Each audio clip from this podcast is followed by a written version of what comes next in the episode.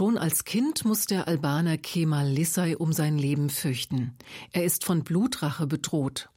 Die Familienfehde begann vor über 50 Jahren mit dem Mord an einem neunjährigen Jungen. Kemals Onkel rächte sich und wurde als Mörder zu einer Gefängnisstrafe verurteilt. Doch die Opferfamilie lechzt weiter nach Rache. Als jüngster Sohn der Lissays steht nun Kemal im Fadenkreuz des mörderischen Hasses. Ständig muss er von einem Bodyguard bewacht werden. Um ohne Angst leben zu können, flieht der junge Mann mit seiner Familie nach Deutschland. Eine erste Zuflucht finden die Flüchtlinge in der evangelisch-freikirchlichen Gemeinde in Gotha. Die Gemeindeglieder setzen sich für die albanische Familie ein, besonders der ehemalige thüringische Landtagsabgeordnete Helmut Ried.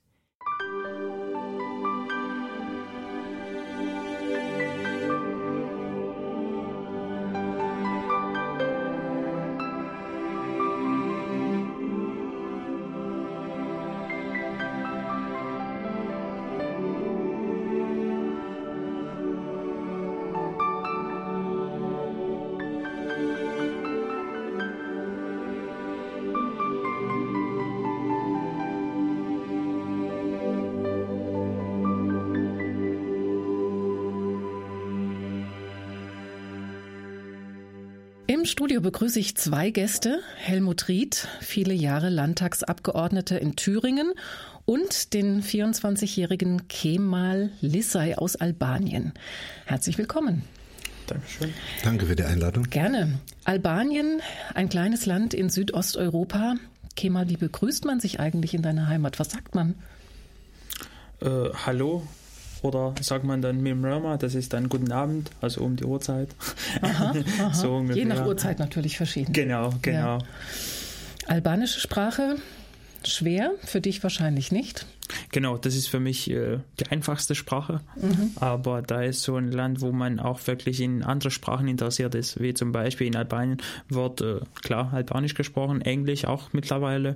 Und es gibt jede zweite Albaner, der entweder Italienisch oder Griechisch spricht. Griechenland grenzt auch an Albanien, ist also genau. also ganz dicht dabei. Genau, also Griechenland ist äh, genau an die Grenze mit Albanien und Italien ist auch genau an die Grenze. Also quasi, es gibt jede, wie gesagt, jede zweite Albaner, der entweder die Sprache spricht oder die andere. Mhm. Weil seit vielen Jahren sie unterwegs sind als äh, Flüchtlinge oder halt in ein anderes Land ein bisschen das, äh, ja, das Lebensunterhalt für die Familie ein bisschen zu versorgen.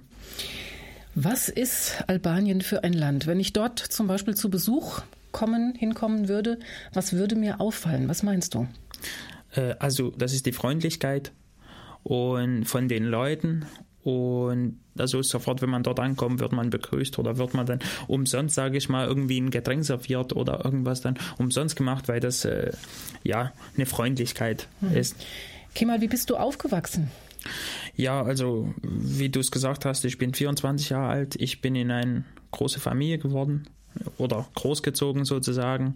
Und äh, wir haben in einem kleinen äh, Dorf gewohnt, bin ich in einem kleinen Dorf geboren und äh, mit einer großen Familie das heißt, dann, das ist so ein kleines Dorf in der Stadt heißt Skodra, das ist genau an die Grenze mit äh, Serbien. Und äh, in Dorf, die heißt Wilda, also so, so klein Dorf, aber im Wald, wo man, sage ich mal, jede zweite oder jede Mensch miteinander kennt und freundlich ist.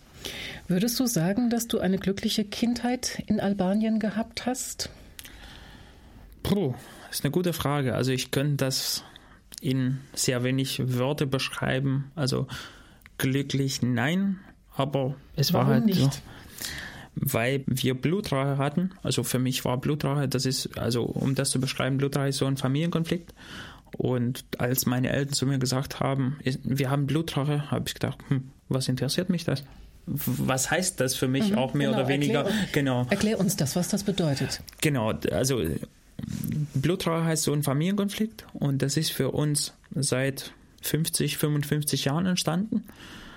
Und Blutraucher ist, wie gesagt, so ein Familienkonflikt, der ich keinen wünsche, weil das ist so eine Sache. Blutraucher heißt, dass du in der Familie bist, aber gar nicht da bist. Das heißt, du bist in der Familie, aber du darfst gar nicht das Haus verlassen, weil die also andere Familie Haus, dich droht. Genau. Nur in diesem Haus zu Hause bist du sicher, sonst nirgendwo. Genau. Da wirst du dann nur in diesem Haus äh, bleiben und da äh, hast du jeden Schritt, den du das Haus verlässt, da musst du in jeden Schritt, den du machst, musst du einen Blick zurückwerfen, dass dich keine verfolgt oder jeder zweite, der dich entgegenkommt, da musst du wirklich dran denken, ist das wirklich die Familie, der ich wirklich Angst davor haben muss, weil ich kenne die andere Familie gar nicht oder habe die gar nicht kennengelernt.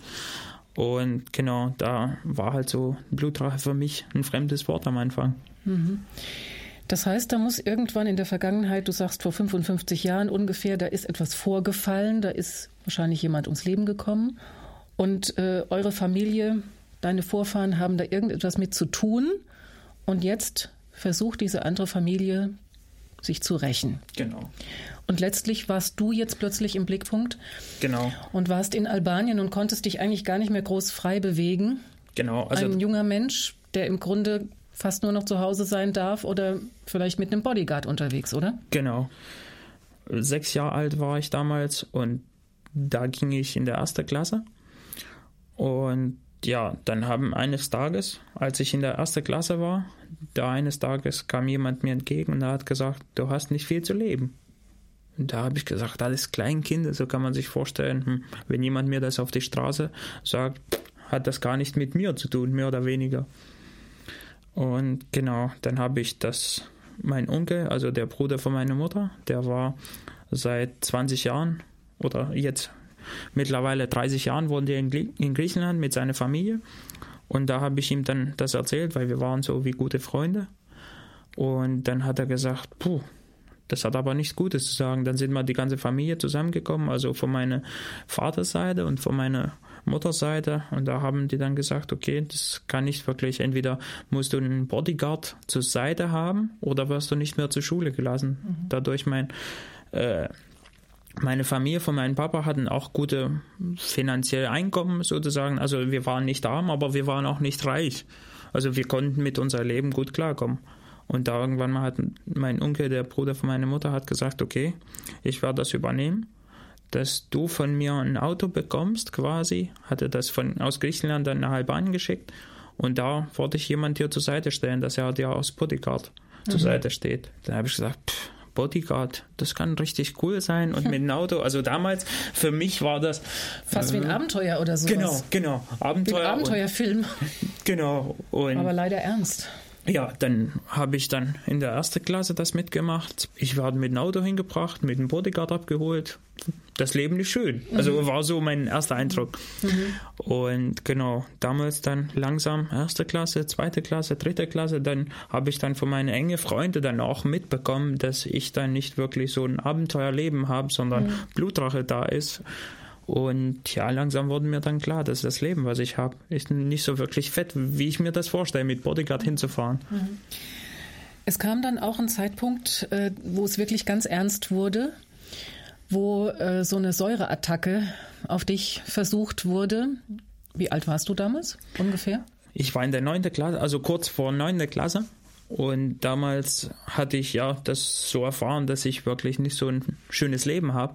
Also in acht Jahren, wo ich in der Schule war, habe ich das nicht probiert, irgendwie einmal weg von meinem Bodyguard zu kommen, sondern habe ich gesagt, okay, jetzt ist irgendwie mal die Zeit, also Anfang neunte Klasse, habe ich dann gedacht, okay, jetzt ist, also ich war damals 13 Jahre alt und habe ich gesagt, irgendwie ist ein Versuch wert, wegzukommen, weil da hatte ich nicht so wirklich ein schönes Leben oder nicht so wirklich ein Leben mit Freunden, der man, sage ich mal, in der Schule ist. Und wenn man dann fertig mit der Schule ist, geht man dann eine Runde Billard spielen oder geht man dann irgendwie Fußball spielen mit Freunden, sondern da habe ich gedacht, Bodyguard, Auto, Leben, nee, Blutrache ist mir dann so hm, egal habe ich dann gesagt, ein Versuch wert muss das sein. So sind wir dann in der Cafeteria neben die Schule gegangen mit meinen vier engsten Freunden. Wir waren vier Mann, also drei engste Freunde und ich.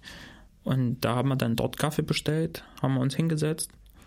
Und da irgendwann mal kam Motorrad und waren zwei Personen mit Helm äh, Motorradhelm auf den Kopf gesetzt und ja, der eine hat den gar nicht abgemacht, ist ausgestiegen und ist reingekommen in der Kaffee und hat meine engste Freundin angeschaut, dann kam auf uns zu, hat ein paar Minuten dann erstmal zugeschaut und eingeordnet, wer da ist und wer nicht. Und da kam in unser Tisch. Da hat er gesagt, wer ist der Kemal? Und ich habe gar nicht nachgedacht über die Blutrache oder irgendwas. Dann habe ich gesagt, ich. Da hat er gesagt, hast schöne Grüße von der anderen Familie. Und da hat er so, ja, eine Kaffeekanne in der Hand gehabt. Und da war aber heißes Wasser. Also drauf. es war keine, keine genau. Säure, sondern es war heißes genau, Wasser. Das war nur heißes Wasser. Und da hat er versucht, mich aus dem Gesi im Gesicht zu erwischen. Und da sind meine zwei engste Freunde sind dann zur Seite gelaufen, also quasi in meine Seite. Und da habe ich dann nur ein bisschen in der linken Arm ein bisschen abbekommen. Und dann habe ich gesagt, okay. Und da innerhalb von zwei, drei Minuten ist dann der ja, du machst jetzt gerade deinen Ärmel genau, hoch, genau, um das auch da, zu zeigen. Genau, da, mm, ja.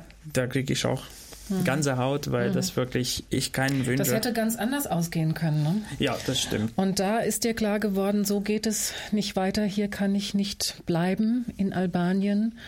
Und da hast du den Entschluss gefasst, mit deiner Familie dann nach Deutschland zu fliehen. Genau. Und über diese Geschichte sprechen wir gleich nach der Musik.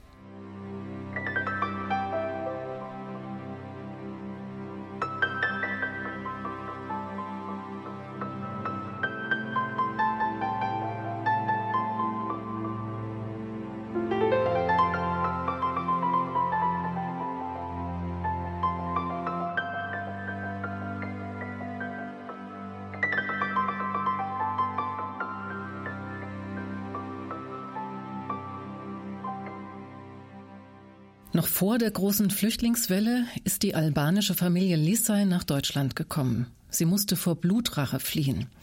Der jüngste Sohn der Familie, Kemal, ist mein Gesprächspartner zusammen mit Helmut Ried, der ihn seit Februar 2015 kennt. Helmut Kemal hat eben die Geschichte erzählt von dieser Blutrache. Du hast ihn dann auch kennengelernt im Februar 2015. Bist du damals zum ersten Mal mit dem Thema Blutrache in Berührung gekommen? Ja, vom Hörensagen her hatte ich schon mit dem Thema Blutrache etwas zu tun, weil ich dienstlich in Ägypten gearbeitet hatte, in Alexandria vier Jahre tätig war.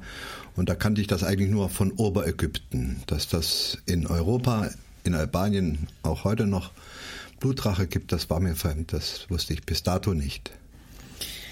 Du bist in der evangelisch-freikirchlichen Gemeinde in Gotha. Gehörst du dazu? Bist du aktiv? Und deine Gemeinde hat sich dazu entschlossen, diese albanische Flüchtlingsfamilie aufzunehmen. Wie kam es dazu? Ja, es hat eine Vorgeschichte. Ich äh, hatte am 22. Dezember 2014, also zwei Tage vor dem Heiligen Abend einen Traum und sehr intensiven Traum. Und dabei hatte ich ein Bild gesehen, im Traum gesehen, diesen Eingang unserer Gemeinde in der Siebleber Straße 8, einen großen Torbogen mit einem, ja, mit einem großen Tor, Holztor. Und an dieses Holztor hörte ich, pocht jemand ganz, ganz laut und ganz intensiv, ganz stark an und mit der Bitte eingelassen zu werden. Ja, und ich wurde sogar darüber wach. Und es war ja die Zeit des Advents. Ja, wir wissen ja aus der Bibel die Geschichte der Flüchtlingsfamilie. Jesus, Maria und Josef auf der Flucht nach Ägypten. Und es ist ja auch schwierig, mit der ganzen Thematik umzugehen, ja, wenn man sowas erstmal sieht im Traum und keine Erklärung dafür hat. Ja, aber ich hatte mich dann sofort in mein Arbeitszimmer zurückgezogen und habe diese Weihnachtsgeschichte der Bibel nochmal nachgelesen. Und da war es ja die Herbergsgeschichte eigentlich, nicht die Flucht nach Ägypten, ja, sondern das kam ja erst später sondern als Josef und Maria auf Herbergsuche waren und keine Herberge fanden, eingelassen werden wollten. Und ich hatte ganz stark den Eindruck, dass eine Familie auf der Flucht ist, auf der Suche ist nach einer Herberge und um Aufnahme bitten wird hier in dieser unserer Gemeinde in Gotha. Das war ein Traum, mhm. ein Bild. Und der hat dich so beeindruckt, dass du dann auch zur Gemeindeleitung, glaube ich, gegangen bist und das dann ja. auch so geschildert hast. Ja. Wie ist das bei denen angekommen? Ja, die Gemeindeleitung hat auch darüber gebetet, ja. Und es hat eine gewisse Zeit schon auch gebraucht, ehe man Einheit im Gebet darüber bekam. Ähm, wir wussten ja auch aus den aktuell politischen Entwicklungen, dass ähm, mehr und mehr Flüchtlinge, aber das war noch nicht diese große Flüchtlingswelle, die erst später einsetzte und kam. Aber wir hatten schon auch gesagt, dass wir bereit sind, in der Not auch Menschen aufzunehmen, denn wir haben eine große, ein großes Gemeindehaus mit sehr, sehr vielen Zimmern und Möglichkeiten mit Küchen und anderen Sachen, da möglicherweise zu helfen, wenn Not am Mann ist. Das hatte ich weitergegeben, diesen prophetischen Traum. Und im Januar, Ende Januar, hatte dann doch die Gemeindeleitung darüber eine Einheit. Und zwar, dass sie nicht Flüchtlinge einfach so aufnehmen, sondern wenn, dann nur eine Familie. Sollte eine Familie anklopfen und um Aufnahme bitten, dann würden sie auch aufgenommen werden. Das war dann so. Am 11. Februar kam ein Anruf aus dem Landratsamt, vom Sozialamt, dass eine albanische Familie jetzt in Gotha angekommen sei, aus der zentralen Aufnahmestelle in Suhl kommend und wir wurden gebeten, diese Familie aufzunehmen, abzuholen und das war die Familie von Kemal Lisei, die Familie Lisei, die dann bei uns vier Monate in der Gemeinde auch mitgelebt hat, mit Deutschen zusammen und Aufnahme gefunden hat. Das war also prophetisch ja direkt von vorangekündigt. Und ich bin froh, dass auch die Gemeindeleitung ein eindeutiges Ja dafür hatte und auch diese Familie Aufnahme fand. Kemal, das war das erste Mal, dass du dann in Deutschland warst? Genau, das war also der 22, wie Helmut gesagt hat, also der 22. war unser Reisetag und am 23. sind wir früh um 10 sind wir in Dortmund angekommen, weil wir dann auch so eingesehen haben, es ist kein Leben mehr hier. Also ich war gedroht und ja, irgendwie, ich hatte das so entschlossen, ich will nicht mehr hier sein. Dann sind wir dann zu den Entstand gekommen, dass meine Eltern gesagt haben, okay, wir kommen mit, also quasi wir reisen alle zusammen und meine Schwestern auch. Also und da haben wir dann einen Fahrer oder beziehungsweise jemanden auf die Straße gefragt in der Stadt, ob er uns nach Deutschland bringen kann oder irgendwo, wo es halt irgendwie eine Aufnahmemöglichkeit gibt, dass wir nicht mal mit diesen Problemen oder mit diesen Angst leben. Lebe ich morgen oder lebe ich nicht? Nicht mehr sein möchten. Und da hat jemand mit Ja geantwortet und dann sind wir dann in so einen kleinen Bus eingestiegen. Und genau, da sind wir dann am 23. um 10 Uhr in Dortmund angekommen weil ich wollte einfach weg.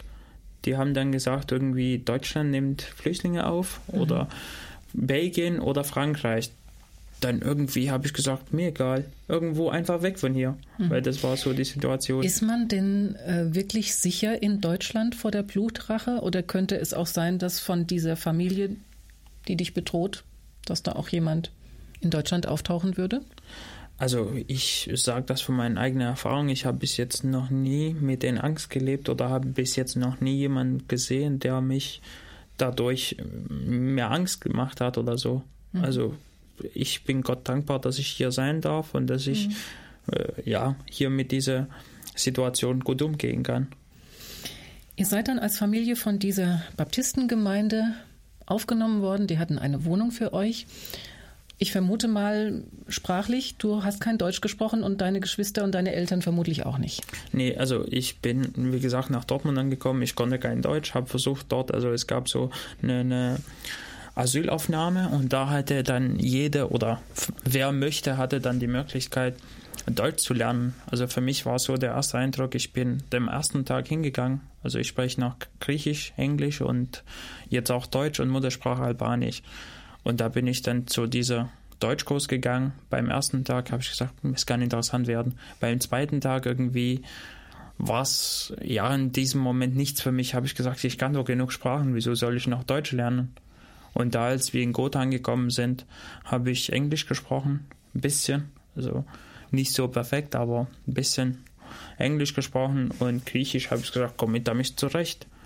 Und doch hast du Deutsch gelernt und sprichst es sehr gut, finde ich. Dankeschön. Ja, also das war für mich so der, der Eindruck, wo ich in Gotha angekommen bin, habe dann auch, es gab so, wie gesagt, äh, Möglichkeiten für derjenige, der interessiert ist, Deutsch zu lernen, war wirklich genug Möglichkeiten da. Und da habe ich am Anfang gesagt, hm, gehe ich, gehe ich nicht. Also waren so Fragezeichen für mich, aber irgendwann mhm. bin ich, habe ich gedacht, dann auch um acht halb acht aufzustehen, dann mich erstmal bereit zu machen und um acht zur Schule. Nee, habe nicht so wirklich Bock.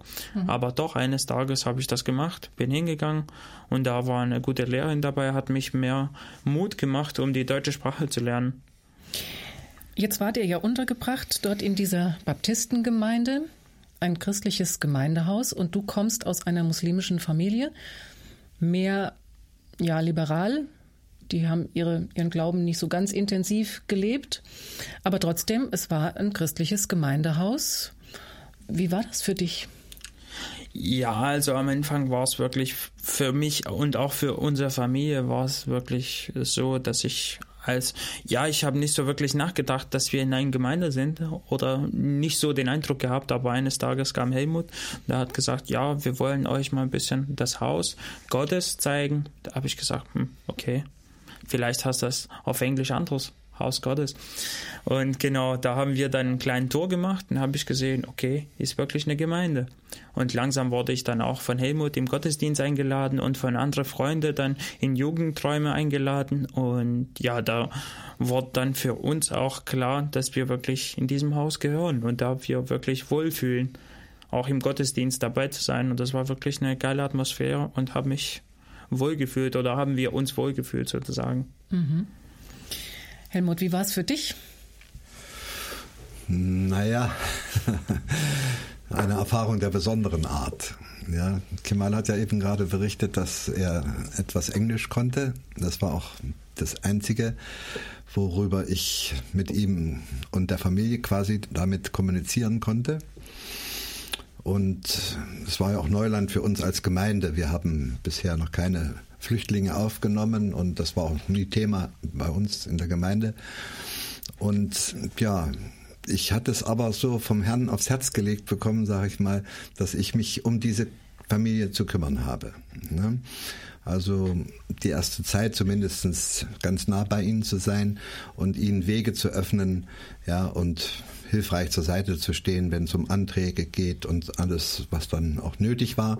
Es war für mich auch eine Erfahrung, denn ich hatte ja im Thüringer Landtag das erste Flüchtlingsaufnahmegesetz mit beschlossen und wollte mal sehen, wie ist es denn eigentlich in Wirklichkeit dann 20 Jahre später, ja, äh, wie funktioniert das oder auch nicht. Ja.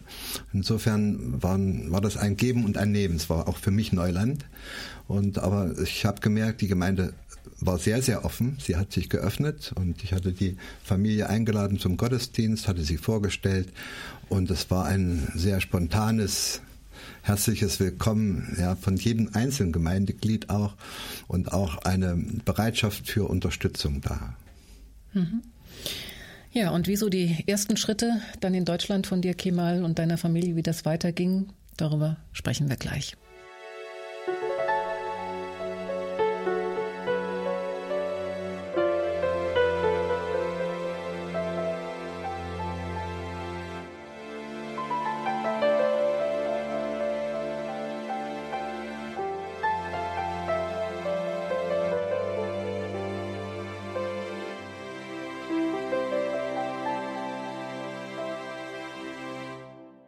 Kalando heute mit dem Albaner Kemal Lissay und mit Helmut Ried aus Gotha. Kemal, du kommst aus einer ganz anderen Kultur. Woran musstest du dich in Deutschland erst gewöhnen? Was war für dich neu? Das erste und das Wichtigste war für mich die Sprache dass ich, weil ich habe so, ich war auch in Griechenland unterwegs und das Einzige, wo ich mir so im Fokus gestellt habe, war die Sprache. Weil wenn du das Einzigste oder das, das Nötigste brauchst, um Lebensmittel einzukaufen, dann weißt du gar nicht, was du, was du suchst und wie das heißt, was du suchst. Und das war für mich das, das Einzigste erstmal im Fokus, war die Sprache. Und das Zweite war die Arbeit, ein bisschen anzukommen, dass man dann nicht so wirklich langweilig ist, sondern auch ein bisschen seinen Lebensunterhalt sorgen kann. Du hast dann auch gekellnert am Anfang. Wie hast du diesen Job bekommen? Durch dich, Helmut? Hast du da ein bisschen vermittelt oder lief das gar nicht über dich? Naja, jetzt sagen wir mal so, ich habe schon mich bemüht, dass Kemal entsprechend seinem äh, können und Wollen auch äh, tätig wird und nicht nur zu Hause rumsitzt und wartet, dass da irgendwas kommt. Und er hat sich da schon äh, verschiedentlich beworben gehabt und also er hatte ja auch gesagt, dass er schon mal in äh, Griechenland auch äh, gelebt hat und dort auch ähm, im gastronomischen Bereich tätig war. Und dann hat sich so ergeben, dass er dort in einem, in einem kleinen ähm, Restaurant beim Italiener erstmal so Probe arbeiten durfte und gegenüber war ein ähm, ja eine Gaststätte, äh, ein Irish Pub, der Slimerick.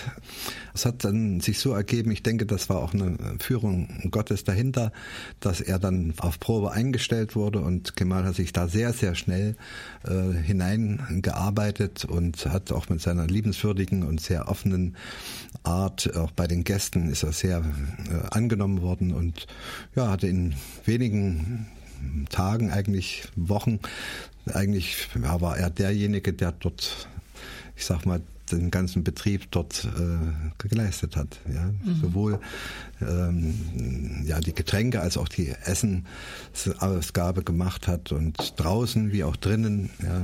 Also es, ich war immer überrascht, wie schnell Kemal das alles so auf sich genommen hat und auch wie er angenommen worden ist. Kemal, was hat dir geholfen, dass du hier in Deutschland Fuß fassen konntest? Ja, also wie gesagt, als erstes war für mich die Sprache wichtig und dann die Arbeit. So die Sprache habe ich wirklich mit vielen Leuten, wie zum Beispiel mit Helmut, Kontakt aufgenommen oder beziehungsweise wirklich viel im Kontakt gewesen oder sind wir immer noch.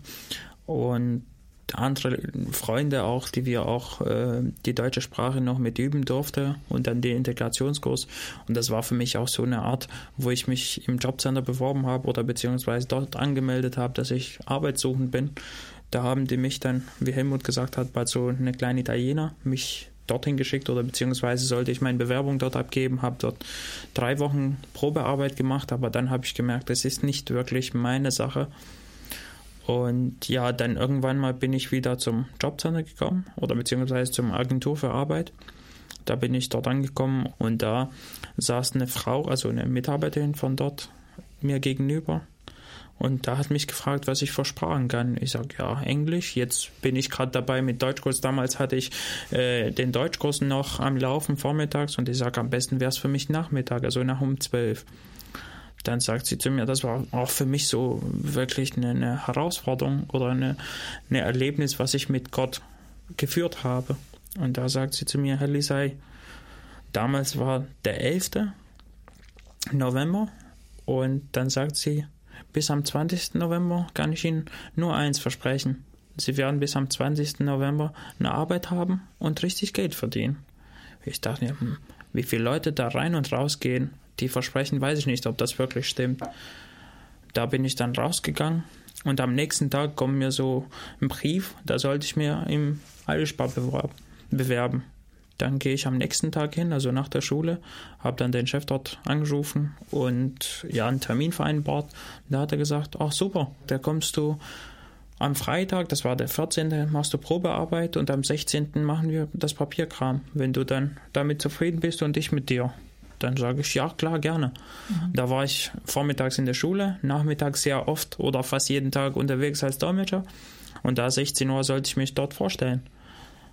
Dann an dem Tag war ich in Jena als Dolmetscher und da war es ein bisschen knapp, habe ich gedacht, uh, wie soll ich das hinkriegen? Und das erste Tag ist so als deutscher Spruch auch öfter, wie man sich am ersten Tag sich vorstellt, so geht weiter. Und da habe ich gesagt, uh, wenn ich nicht pünktlich bin, das kann sich wirklich nach Ärger anhören.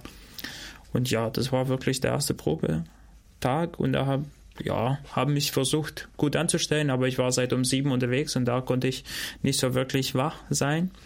Und da war, ja, damals der Chef war mit mir zufrieden und da hat es dann auch mit der Arbeit angefangen sozusagen, dass ich mich dort bemühen konnte und dass ich dort meinen Lebensunterhalt sichern konnte. Du hast jetzt gerade die Pünktlichkeit erwähnt. Das ist ja so ein bisschen typisch für, für Deutschland. Äh, wie ist das in Albanien? Nicht so wichtig wahrscheinlich, oder? Ähm, dort ist auch wichtig, aber ist nicht das erste Punkt. Also das erste Punkt dort ist auch erstmal aufzustehen und einen Kaffee zu trinken und dann, wenn ich ein bisschen Verspätung habe, ist nicht so schlimm. Und das war für mich auch die Pünktlichkeit, was ich in Deutschland auch in Deutschkurs äh, gelernt habe. Die Pünktlichkeit ist erstmal in Deutschland das Wichtigste, kommt in der ersten Stelle. Mhm. Du hast jetzt auch beim Erzählen immer mal Gott einfließen lassen, immer was von Gott erzählt. Und du warst ja jetzt auch in den ersten vier Monaten hast du in dieser Baptistengemeinde gewohnt. Später habt ihr eine andere Wohnung gefunden. Welche Rolle spielt Gott in deinem Leben? Also ich habe seit ich, also ich habe das Gefühl, ich bin am 25. Dezember geboren und damals für mich war ja, irgendwie hatte nicht so wirklich Bedeutung, aber langsam merke ich oder habe ich gemerkt, dass wirklich das eine Bedeutung für mich hat, dass ich wirklich zu Jesus gekommen bin und der mir die Tür aufgemacht hat und gesagt hat, herzlich willkommen. Also da habe ich mich wirklich zu Hause gefühlt und ja, dass Gott, unser himmlischer Vater, Jesus Christus, für mich wirklich eine, eine wichtige Rolle spielt im Leben. Und das ist dir im Grunde auch durch die Gemeinde vermittelt worden, wo du dann auch bei Gottesdiensten teilgenommen hast oder auch im Gespräch äh, mit Helmut vermutlich? Genau, das war für mich die Gemeinde erstmal der erste Kontakt oder beziehungsweise das erste, wo ich äh, über Gott gehört habe oder für Gott gehört habe, dass ich auch gesagt habe, ist wirklich eine, eine oder wo ich im Gottesdienst war, da habe ich auch gesagt, das ist wirklich eine super Atmosphäre und wieso soll ich auch nicht dazugehören? Und du ja. Vielleicht darf ich noch ergänzen, mhm. es war gerade auch die Zeit, als unsere Gemeinde ähm, ja aus den USA einen Bibellehrer äh, zu Gast hatte, den Joseph Hedgecook. Ja, meine Schafe hören meine Stimme. Ich durfte ihn drei Tage, vier Tage betreuen und ich habe immer den Kemal an meiner Seite gehabt. Ja, sein Deutsch war noch nicht so gut und ja, so hat er doch vieles auch aus der Bibel im Englischen zuerst erfahren. Und dann kam aus Israel David Silva, auch ihn hat er kennengelernt, einen großen Bibellehrer, einen messianischen äh, Juden und ähm, dann aus Ägypten der äh, Ashraf Atta, ja, und Kemal war immer mit dabei. Ne? Und hatte auch eine ganz persönliche Nähe auch gehabt zu den, äh, ich sage jetzt mal, großen Bibellehrern. Ja, ich denke schon, dass da auch etwas bewirkt worden ist vom Heiligen Geist, in seinem Herzen bewegt wurde. Und auch sicherlich die Atmosphäre in unseren Gottesdiensten durch diesen Lobpreis. Ja, wir haben einen ganz starken Lobpreis bei uns in der Gemeinde mit mehreren Lobpreisbands. Die Musik, ja, und auch über die Texte hat sich sicherlich dann auch äh, der geistige Horizont für ihn dann auch erweitert. Okay, mal als jemand, der in einer muslimischen Familie aufgewachsen ist, auch wenn die liberaler eingestellt ist, hat Jesus Christus bei den Muslimen ja eine ganz andere Position. Der wird als Prophet gesehen. Ähm, was ist Jesus für dich? Also für mich ist Jesus Gottes Sohn und ich habe mich entschieden und das war wirklich die beste Entscheidung, was ich in mein Leben äh, jemals vorgenommen habe oder entschieden habe, das war, dass ich mein Leben Jesus übergeben habe. Und seitdem sind, klar, im Leben hat man nicht nur positive Erlebnisse oder nicht nur positive Sachen, sondern auch negative, aber das gehört sich auch so im Leben. Aber seit ich Jesus mein Leben übergeben habe, bei mir sind nur mehr positive Sachen äh, passiert als negativ. Ja, und was du erlebt hast, über den abgelehnten Asylantrag zum Beispiel, da sprechen wir gleich noch.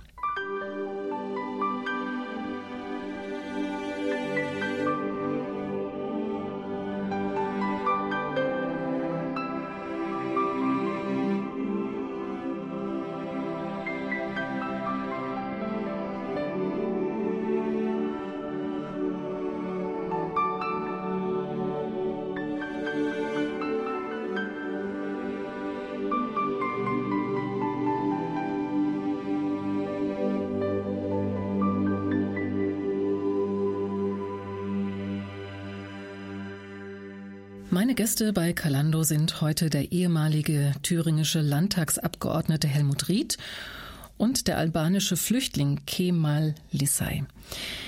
Kemal, ihr habt als Familie, als ihr Amt kamt, damals 2014 auch gleich einen Asylantrag gestellt oder? Genau, Zwei, das war Dezember, 23. Dezember 2014 ja. haben wir unser Asylantrag gestellt. Und dann musstet ihr eine ganze Weile warten und irgendwann kam dann leider das Ergebnis, dass der Antrag abgelehnt worden ist. Mit welcher Begründung?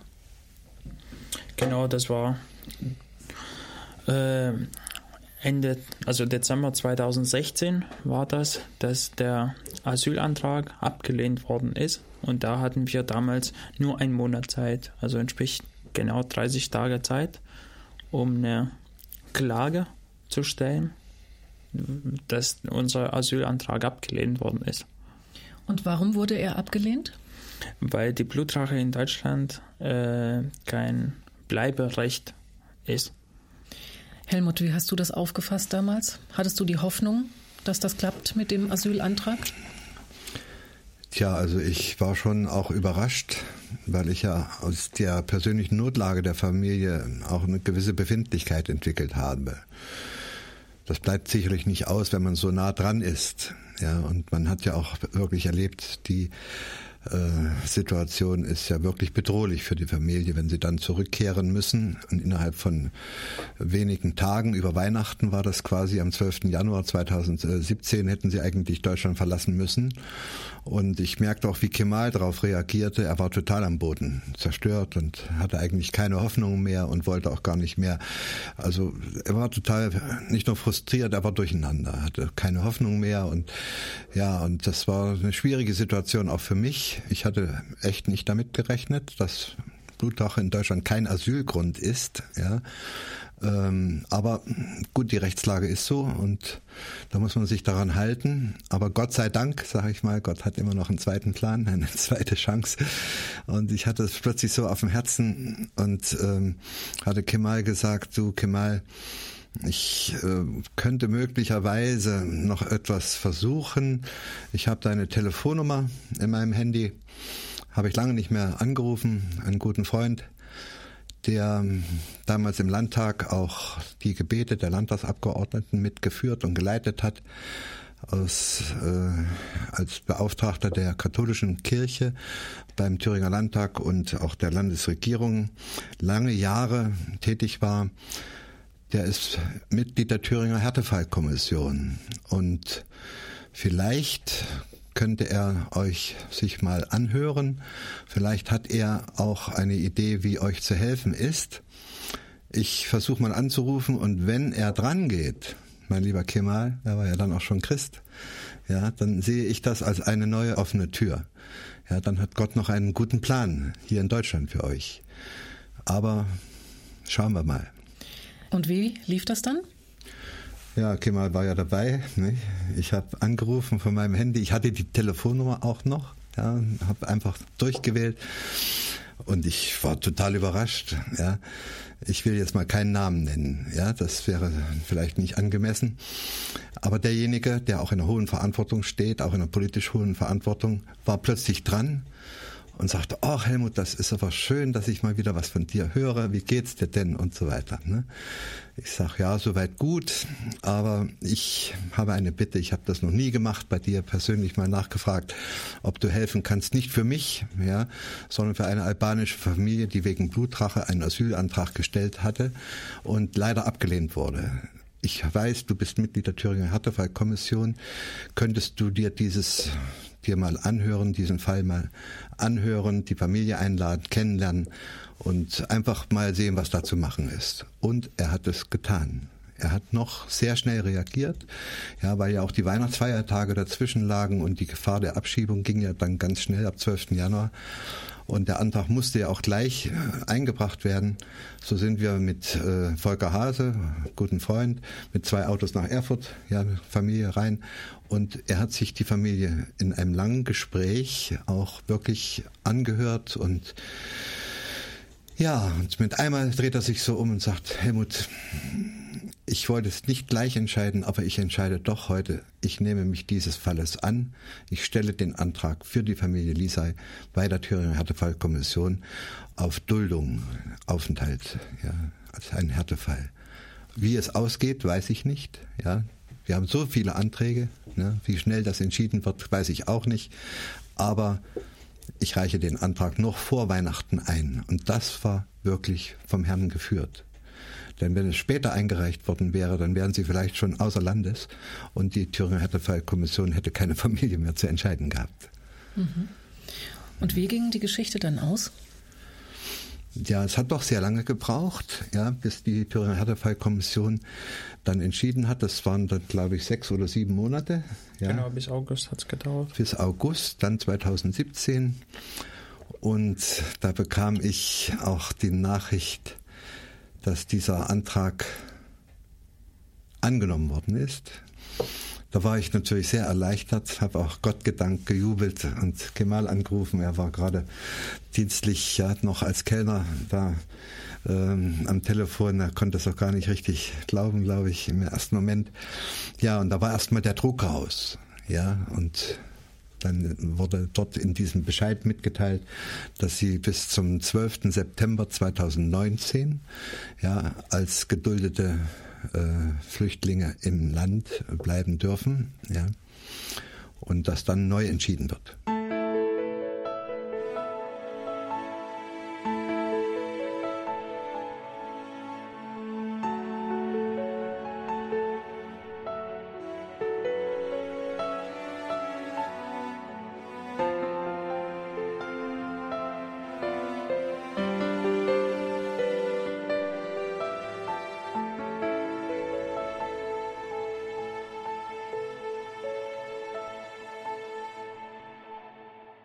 Immer noch gibt es sie, die Blutrache. Der Albaner Kemal Lissay musste wegen einer Familienfehde um sein Leben fürchten. Deshalb floh er mit seiner Familie nach Deutschland. Kemal, nun sind ja einige Jahre ins Land gegangen. Musst du immer noch Angst haben, dass dich irgendjemand wegen Blutrache tötet oder hat sich da irgendwas getan? Ja, also Gott sei Dank, seit ich, wie ich vorhin erwähnt habe, seit ich im Glauben zu Jesus gekommen bin, sind ja wirklich sehr viele positive Wege für mich geöffnet worden und seit letztes Jahr, also entsprich, äh, das war Oktober 2018, hat sich die andere Familie reagiert. Dadurch äh, ein guter Freund von mir in Albanien ist und wir immer noch Kontakt haben. Also das war ein Schulfreund und äh, da wir immer noch gute Kontakte haben, der hat als Taxifahrer dort gearbeitet. Und da hat er eines Tages die andere Familie begegnet oder beziehungsweise für den als Taxi gearbeitet. Und da eines Tages die in sein Auto gesetzt haben, also einen der wichtigsten von der anderen Familie, das war der älteste Mann, der ist 65 jetzt.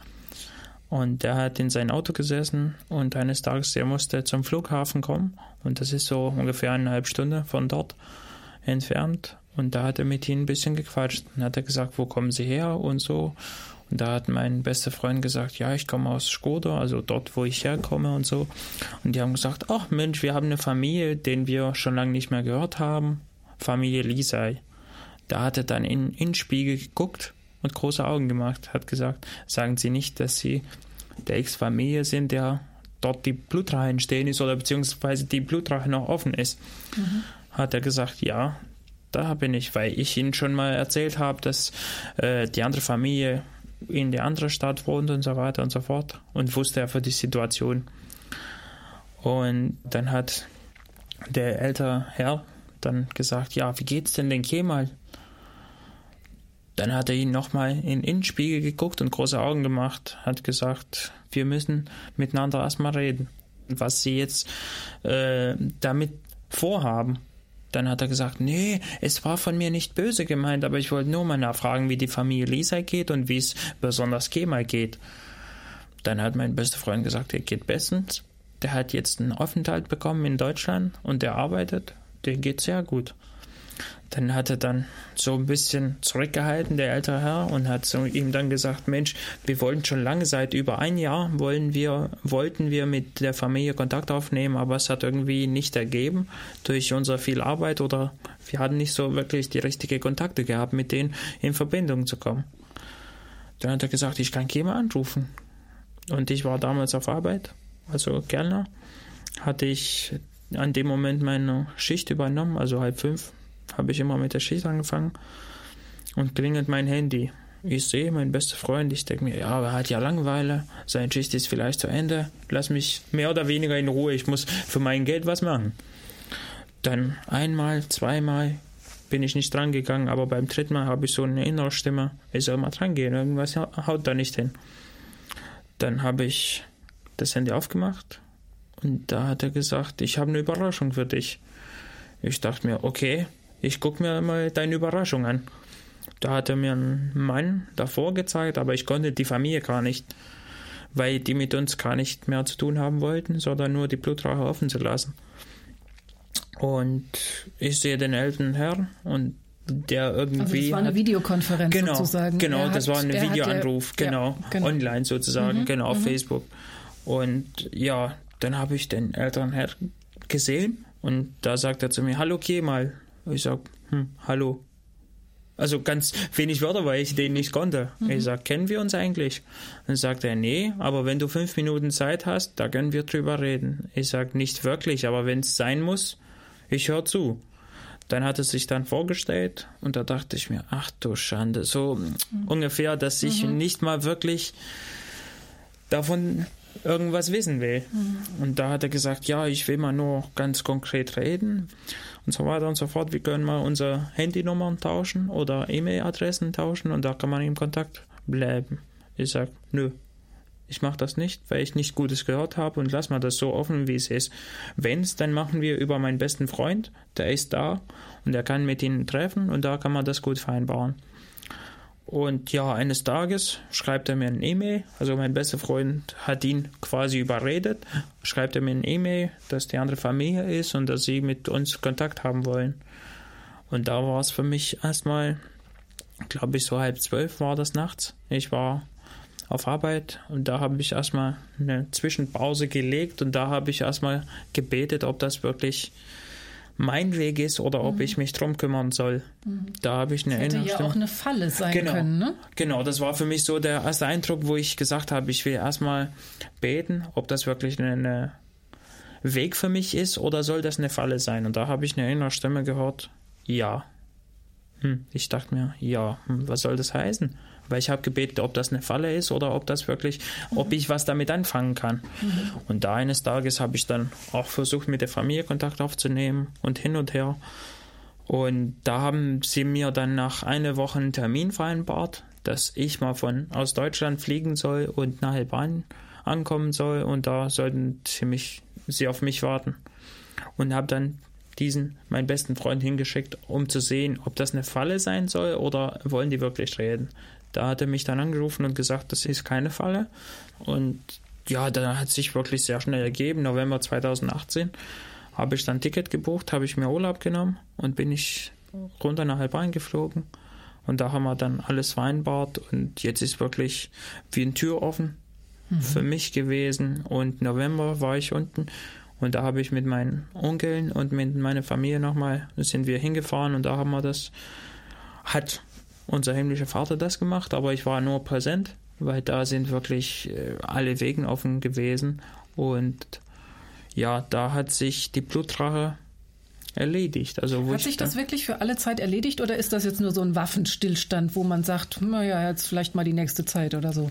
Nee, das hat wirklich, also wo ich auch selber erstaunt war oder beziehungsweise wo ich mir gedacht habe, das kann doch nicht wahr sein, dass die auf einmal heute auf morgen mich anrufen und sagen, wir mhm. wollen das Ding beenden. Und da hat sich wirklich so ergeben, dass wir in diese Familie dann mit meinen Onkeln und unserer Familie quasi dann hingefahren sind und mit denen Kaffee getrunken haben. Und mhm. da waren sie komplett anders. Also habe ich mir gedacht, Halleluja.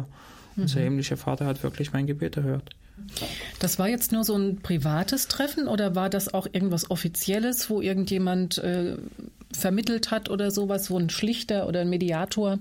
Nee, das war ein privates Treffen, mhm. weil wir hatten das schon vorher angedeutet bei der Polizei und so weiter, dass wir das offiziell machen wollen, aber die haben gesagt, wie lange ist das her? 55 mhm. Jahren, fast 60 Jahren. Das interessiert uns, mhm. interessiert uns gar nicht. Wir haben anderes zu tun. Mhm.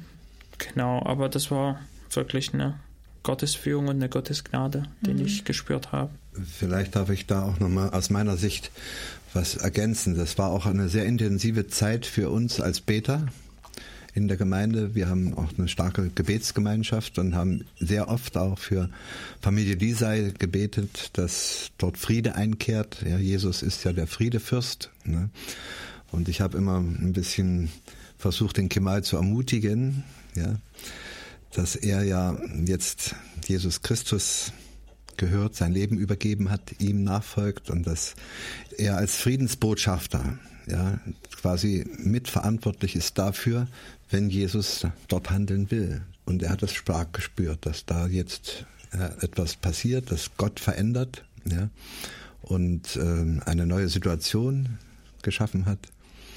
Und ich glaube schon, dass da Gebet viel bewirkt hat, auch aus der Gemeinde heraus, ja, dass da Friede einkehrt in diese gegnerischen Familien.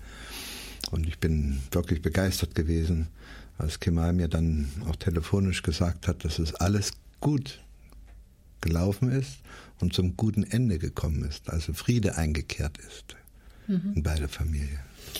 Kemal, das heißt, du könntest jetzt auch nach Albanien reisen und musst keine Angst mehr haben.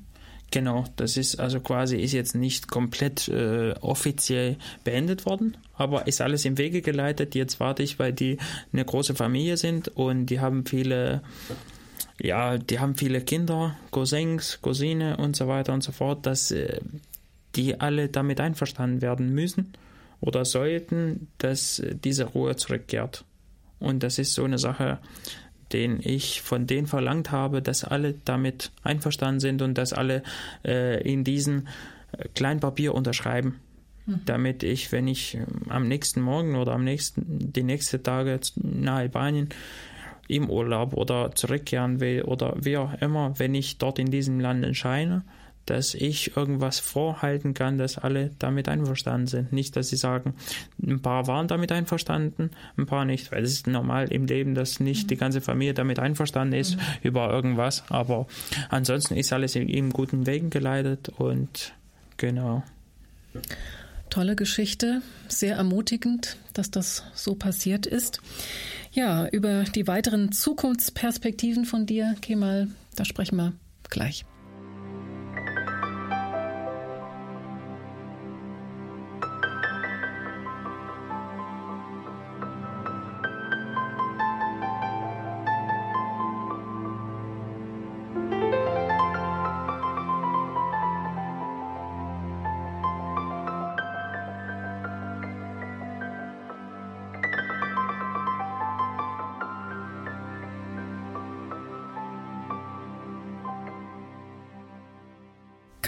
Heute mit Helmut Ried und dem albanischen Flüchtling Kemal Lissay.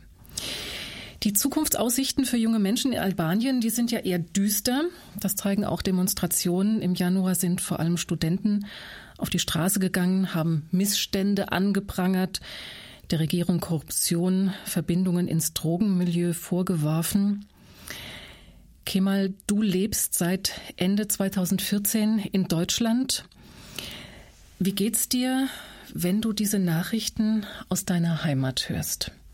Ja, das ist wirklich kein gutes Gefühl. Und da denkt man wirklich, äh, wie soll es weitergehen mit den jungen Leuten? Weil wenn man dann studieren geht und da arbeitet man hart nur, um diesen Studium zu finanzieren. Und da, was macht die Regierung? Die sitzen nur da drinnen und interessiert den gar nichts. Das ist wirklich keine gute Neuigkeit. Und ich habe wie von meinen Freunden, denen wir zusammen Abitur gemacht haben, die in dieser Demonstration dabei waren. Und wenn ich mit denen abends telefoniert habe oder geskypt habe, das war wirklich kein gutes Gefühl. Klar, man fühlt sich auch dabei, aber man ist auch irgendwie froh, dass man nicht in diesem Land ist, was man als Student gar nicht wahrgenommen wird. Der vorübergehende Abschiebestopp, die Duldung, die läuft ja bis September 2019. Kemal, wie könnte es denn danach weitergehen? Was wünschst du dir? Äh, ich wünsche mir, dass, ja, dass ich mein Leben, sage ich mal, mehr oder weniger in Reihe kriege nicht wie vorhin, sondern wie seit zwei Jahren, seit ich zu Jesus gekommen bin, dass mein Leben mehr positive Sinne hat als negativ, dass mein Leben weitergeht. Möchtest du gerne in Deutschland bleiben? Ja, da kann ich mir gut vorstellen, dass ich hier meinen Lebensunterhalt äh, sichern kann und dass ich mit meinem Leben hier weiterkommen kann. Ist es denn möglich, dass diese Duldung nochmal verlängert wird oder was für Möglichkeiten gibt es da? Helmut Ried. Ja, prinzipiell schon. Es ist aber nicht üblich. Ja, es wird also nachgefragt werden, ob die Familie in der Lage ist, ihren Lebensunterhalt selbstständig zu, zu erwirtschaften und ähm, die eine entscheidende Frage damals bei dem Gespräch, wo es um die Aufnahme als Härtefallantrag ging, ob denn die drei jungen Leute bereit wären, auch im Fall dessen, dass die Eltern möglicherweise keine Arbeit hier finden und nicht arbeiten können, ob sie denn ihren Lebensunterhalt mitbestreiten würden. Und das haben die sofort und ohne mit der Wimper zu zucken sofort bejaht. Und das spüre ich auch, das ist de facto so. Ja, und da ist es jetzt davon abhängig, ja, ist die Familie tatsächlich jetzt in der Lage, in Deutschland ohne staatliche Unterstützung finanziell klarzukommen? Ja, ist man wirklich mit einem Arbeitsvertrag so abgesichert, ne, auch einem langfristigen ähm, ja, Arbeitsvertrag, ne, dass eben die Perspektive auch sicher ist. Ne. Das, aber ich sage mal, vor Gericht und auf hoher See sind wir in Gottes Hand. Ja, das kann ich jetzt hier nicht mit Bestimmtheit sagen was da entschieden wird. Die Ausländerbehörde hat ein wichtiges Wort mitzureden. Die prüfen sicherlich auch das soziale Umfeld mit, ja, wie sie sich integriert haben in den letzten vier Jahren. Und da kann ich tatsächlich nur Positives berichten. Ja, ich habe immer gesagt, Familie Lisay ist die Vorzeige-Flüchtlingsfamilie in der Stadt Gotha. So hat sich mal unser Oberbürgermeister Knut Kreuch ausgedrückt, hat auch mal ein Schreiben mitverfasst. Also ich denke, das wird alles mitgeprüft werden. Ne? Aber da gibt es keine ähm, sowohl als auch Entscheidung. Das ist dann bindend. Ja. Mhm. Kemal, wie geht's dir, wenn du an diesen Termin denkst, an den September 2019? Emotional gut, aber es ist eine schwierige Situation, das zu erklären. Aber auf der anderen Seite kann ich mal nur froh sein, dass ich eine Arbeit habe und dass ich mir im September mit Gottes Hilfe, klar, mit Gottes Gnade, in der Ausländerbehörde gehen kann und sagen kann, ich arbeite, ich habe einen guten Einkommen, dass ich mein Leben versichern kann und auch von meinen Eltern ein bisschen die unterstützen kann. Dein Vater kann nicht mehr berufstätig sein? Äh, mein Papa leider nicht. Er ist schwer behindert. Er hat Kehlkopfkrebs hinter sich vor eineinhalb Jahren. Aber ja, er ist momentan, Gott sei Dank geht es ihm gut, aber es kann leider, er kann nicht arbeiten. Das heißt, die Familie lebt von, von den finanziellen Unterstützungen von dir? Genau, also nicht ganz von mir, aber von meinen Schwestern auch. Die arbeiten auch in Vollzeit und meine Mutter macht auch Teilzeitjob, also drei Stunden am Tag, fünf Tage die Woche und da kann man gar nicht nur froh sein, dass wir arbeiten können und dass wir unser Lebensunterhalt sichern können.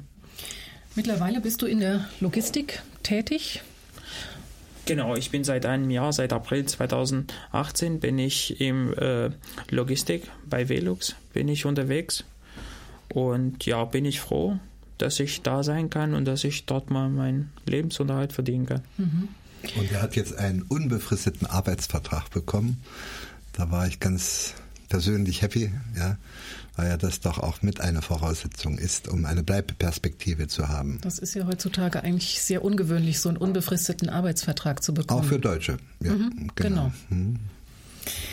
Helmut, du hast ja die Familie Lisa intensiv unterstützt. Das klingt ja so richtig nach einer gelungenen Integration. Ja, ich war nicht alleine derjenige, der da unterstützt hat. Ja, die Gemeinde hat im Wesentlichen das alles mitgetragen, auch im Gebet. Und es waren viele, die sich da bemüht haben, insbesondere als es dann darum ging, als sie aus der Gemeinde auszogen, dann eine eigene Wohnung bekamen, auch die auszustatten. Ja, sie hatten ja immer noch wenig, da sie kamen mit nichts nach Deutschland. Ne? Und da war schon auch Hilfe von überall her plötzlich zu spüren und auch ähm, wirklich freundschaftliche Ebenen waren da plötzlich da, bis hin zum Oberbürgermeister. Ja, ich war mal ganz überrascht, wenn er nach der Familie Lisei gefragt hat. Ne?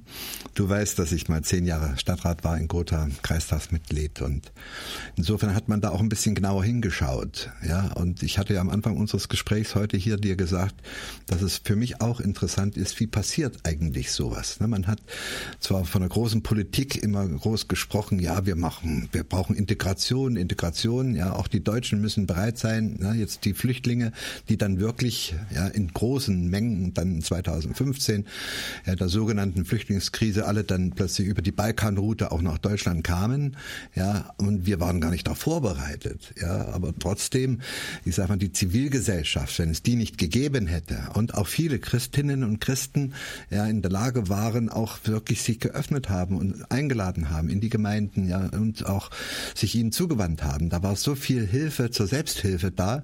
Ja, das war auch eine fast Euphorie, die in Deutschland ja sich breit machte. Ja, der äh, ja, Gottes Liebe hat man da schon gespürt gespürt, was aber jetzt, ähm, ich sag mal, die Mühen der Ebene sind danach gekommen. Ja, nach dem großen Welcome, Refugees, ne, Willkommen, ja, Ausländer, ja, Flüchtlinge, äh, kam doch eine Phase der Ernüchterung. Sind wir denn in der Lage, ja, über eine Million, ja, und wenn das so weitergeht, also kamen dann auch große Fragezeichen plötzlich in der Politik auf und ich will das jetzt nicht so sehr ins Politische hineinziehen, aber äh, die Fragen sind bis heute noch nicht nicht abschließend mhm. beantwortet. Mhm. Wie geht das am Ende aus? Ist das wirklich eine gelungene Integration?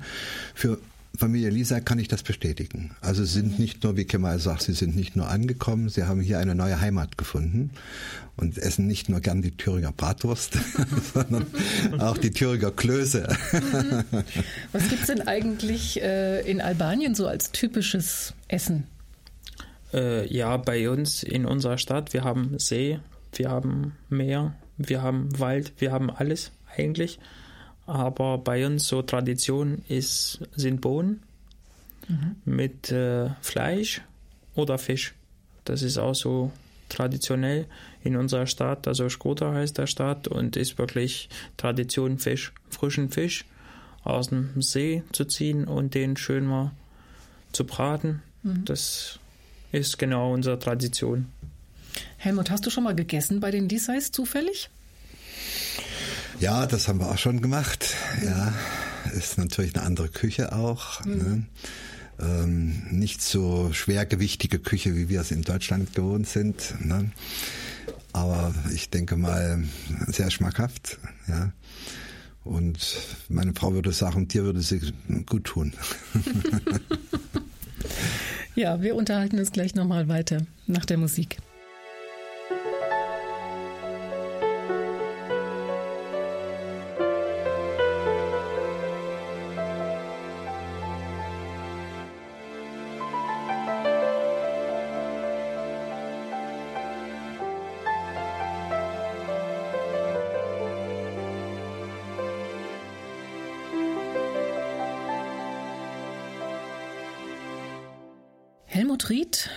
Der Albaner Kemal Lisay sind heute meine Gäste. Helmut, du warst Landtagsabgeordneter in Thüringen. Hast du damals auch die Flüchtlingspolitik mitbestimmen können? Das klang ja so ein bisschen so an.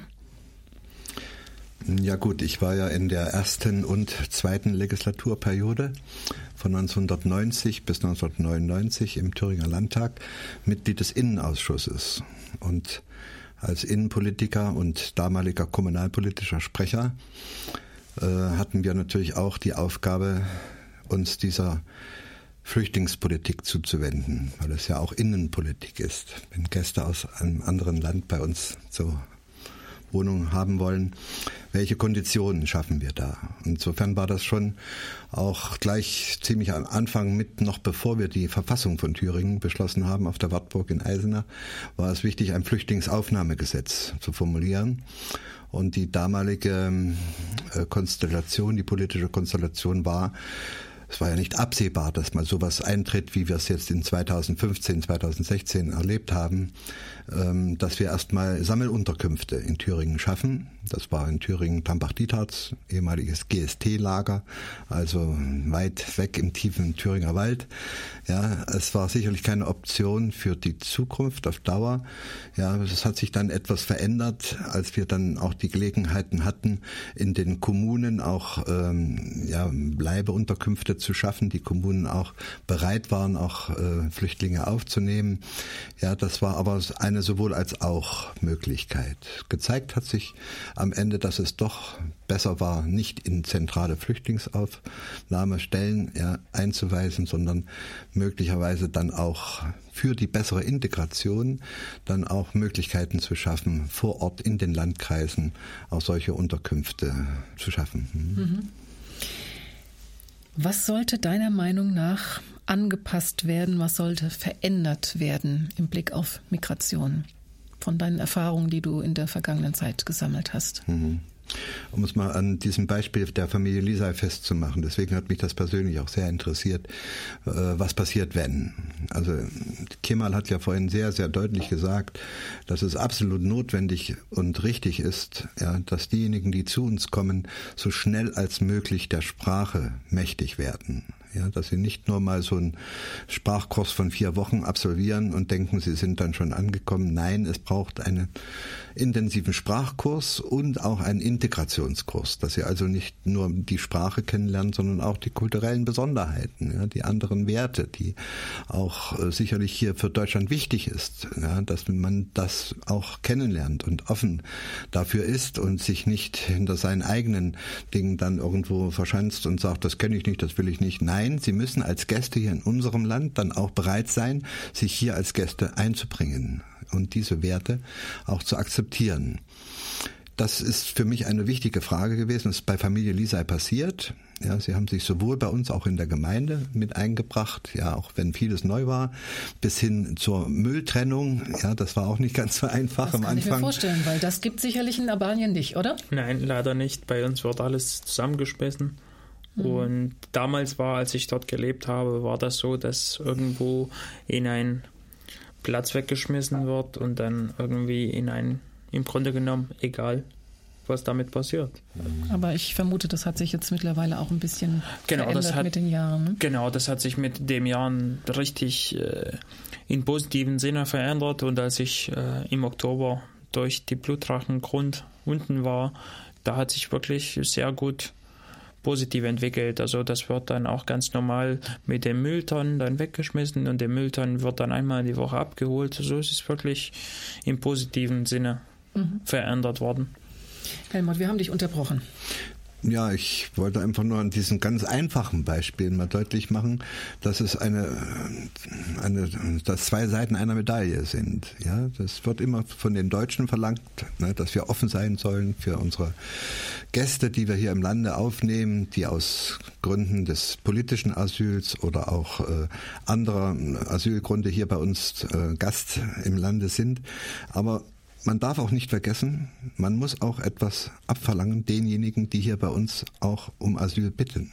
Ja, das ist mir etwas zu kurz gekommen. Auch in der öffentlichen Diskussion, ja, dass man da auch Erwartungshaltungen schaffen muss. Also bitteschön, ihr habt euch hier, wenn ihr dann bei uns bleiben wollt und auch Grund genug habt, hier bleiben zu dürfen, dann habt ihr euch bitte auch nach den Gesetzen und den Regeln hier im Lande aufzuhalten.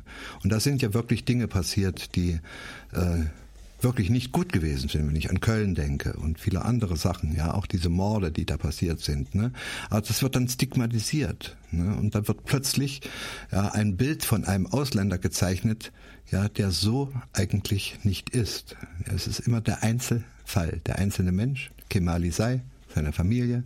Ja, ich durfte sie kennenlernen und wertschätzen. Ja, ich kann heute sagen, er hätte mein Sohn sein können. So lieb habe ich ihn gewonnen. Das hängt auch sicherlich damit äh, zusammen, wenn beide Seiten offen sind, aufeinander zugehen, auch die Gäste sich dann nicht abschotten und Parallelgesellschaften bilden, wie es leider gerade in den Altbundesländern ja über Jahre sich entwickelt hat. Das wollen wir im Osten zumindest nicht. Deswegen hat es auch diese Demonstrationen gegeben.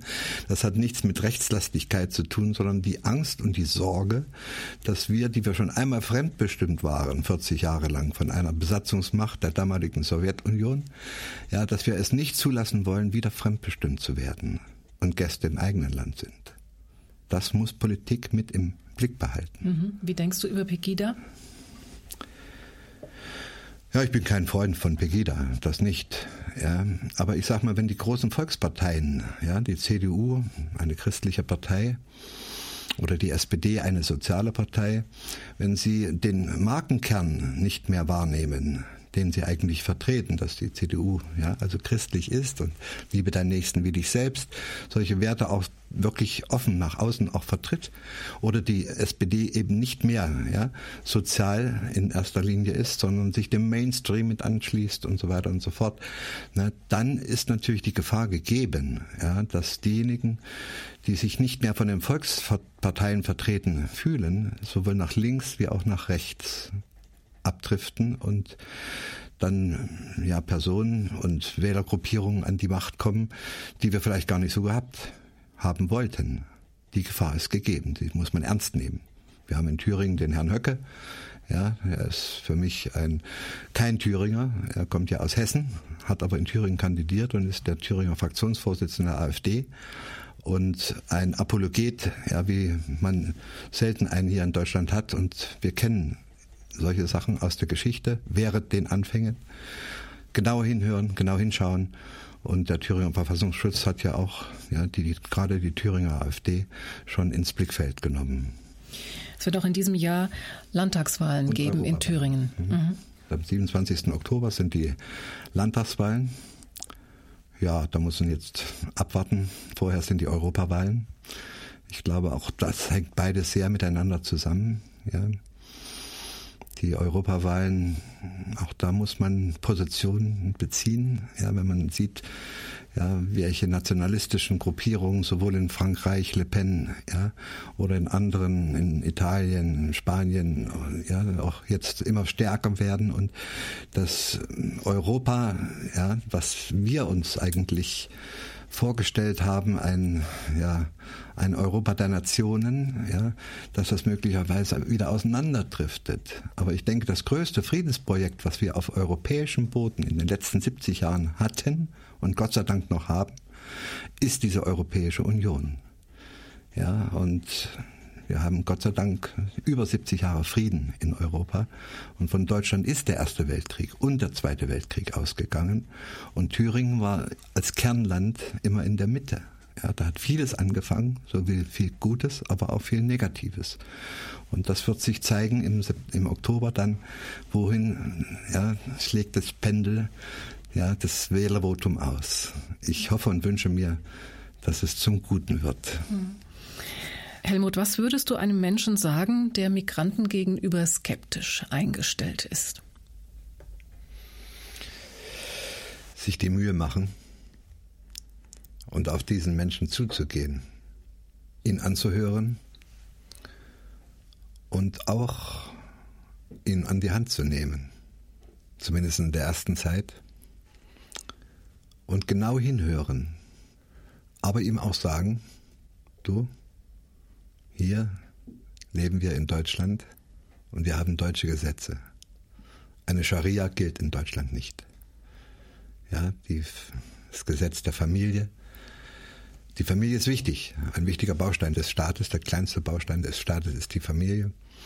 Aber es kann nicht sein, dass ein anderes Recht, was höher steht, höherwertig ist aus deren Sicht, plötzlich dann in Deutschland gelten soll.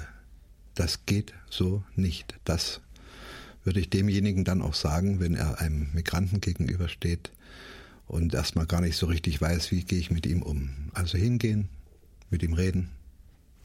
Können Christen, haben die vielleicht nochmal eine besondere Funktion? Tja, ich habe es ja gleich am Anfang schon gesagt, als ich diesen Traum hatte, am 22. Dezember 2014, ja, die Flüchtlingsfamilie Paar excellence ist ja Josef Maria und äh, Jesus gewesen, als sie dann auf der Flucht waren nach Ägypten. Ne? Wenn so man will, ist ja Jesus auch ein Flüchtling gewesen. Ja. Insofern haben wir als die, die wir ihm nachfolgen, ja, als die heutigen Jesus-Nachfolger, natürlich auch die Aufgabe, ja, uns den Fremden zuzuwenden, offen zu sein und Flüchtlinge nicht abzuweisen, sondern erstmal aufzunehmen, anzuhören und das zu tun, was wir aus christlicher Nächstenliebe tun sollten. Liebe deinen Nächsten wie dich selbst. Was können Gemeinden da leisten? Nicht jeder ist in der Situation wie eure Gemeinde, dass man so ein großes Gemeindehaus hat, dass man sagen kann, gut, wir können tatsächlich eine Flüchtlingsfamilie aufnehmen. Tja, das sind auch Kleinigkeiten, denke ich. Ja. Das kommt immer auf die Vorortsituation an. Ne, ich kenne zum Beispiel andere äh, Kleinstädte im Landkreis Gotha wie Tabarz, Friedrichroda oder auch Waltershausen. Die haben auch ähm, Initiativen aus der Mitte der Gesellschaft heraus gegründet. Da waren Christen im Wesentlichen, auch Pfarrer mit an der Spitze. Ja, als die Situation sehr drastisch wurde und die Bürgermeister nicht mehr wussten, wohin mit den vielen Flüchtlingen, ja, da war Hilfe zur Selbsthilfe nötig und da hat die Zivilgesellschaft wirklich auch sehr kreativ und sehr positiv agiert. Und das war ich selber immer überrascht, ja, wie mit kleinen, bescheidenen Möglichkeiten auch immer geholfen werden konnte. Das ist, glaube ich, Aufgabe auch von Gemeinden, ja, sich nicht das Thema von anderen wegnehmen zu lassen, ne, sondern sich offensiv da einzubringen. Okay, mal zum Schluss. Kannst du uns Deutschen noch einen Tipp geben? Was wünschst du dir, wie man dir begegnen soll? Ich, also das Wort Respekt kann ich nur so sagen. Respekt ist eine Sache, was man verdient. Und ich denke mal so, wenn ich die Leute kennenlerne oder wenn die Leute mich kennenlernen, soll man diesen Respekt auch füreinander verdienen. Und das heißt, wenn mich die Leute begegnen oder wenn ich die Leute begegne, soll man dann auch den Respekt erstmal verdienen und dann miteinander gut umgehen zu können. Jeder Mensch verdient Respekt. Ganz Dankeschön. Genau. Ich kann mich dem anschließen, was Kemal sagt, dass der Respekt voreinander, ein sehr entscheidendes ist. Wenn dieser Respekt nicht da ist, dann wird man, glaube ich, kaum Brücken bauen können zueinander.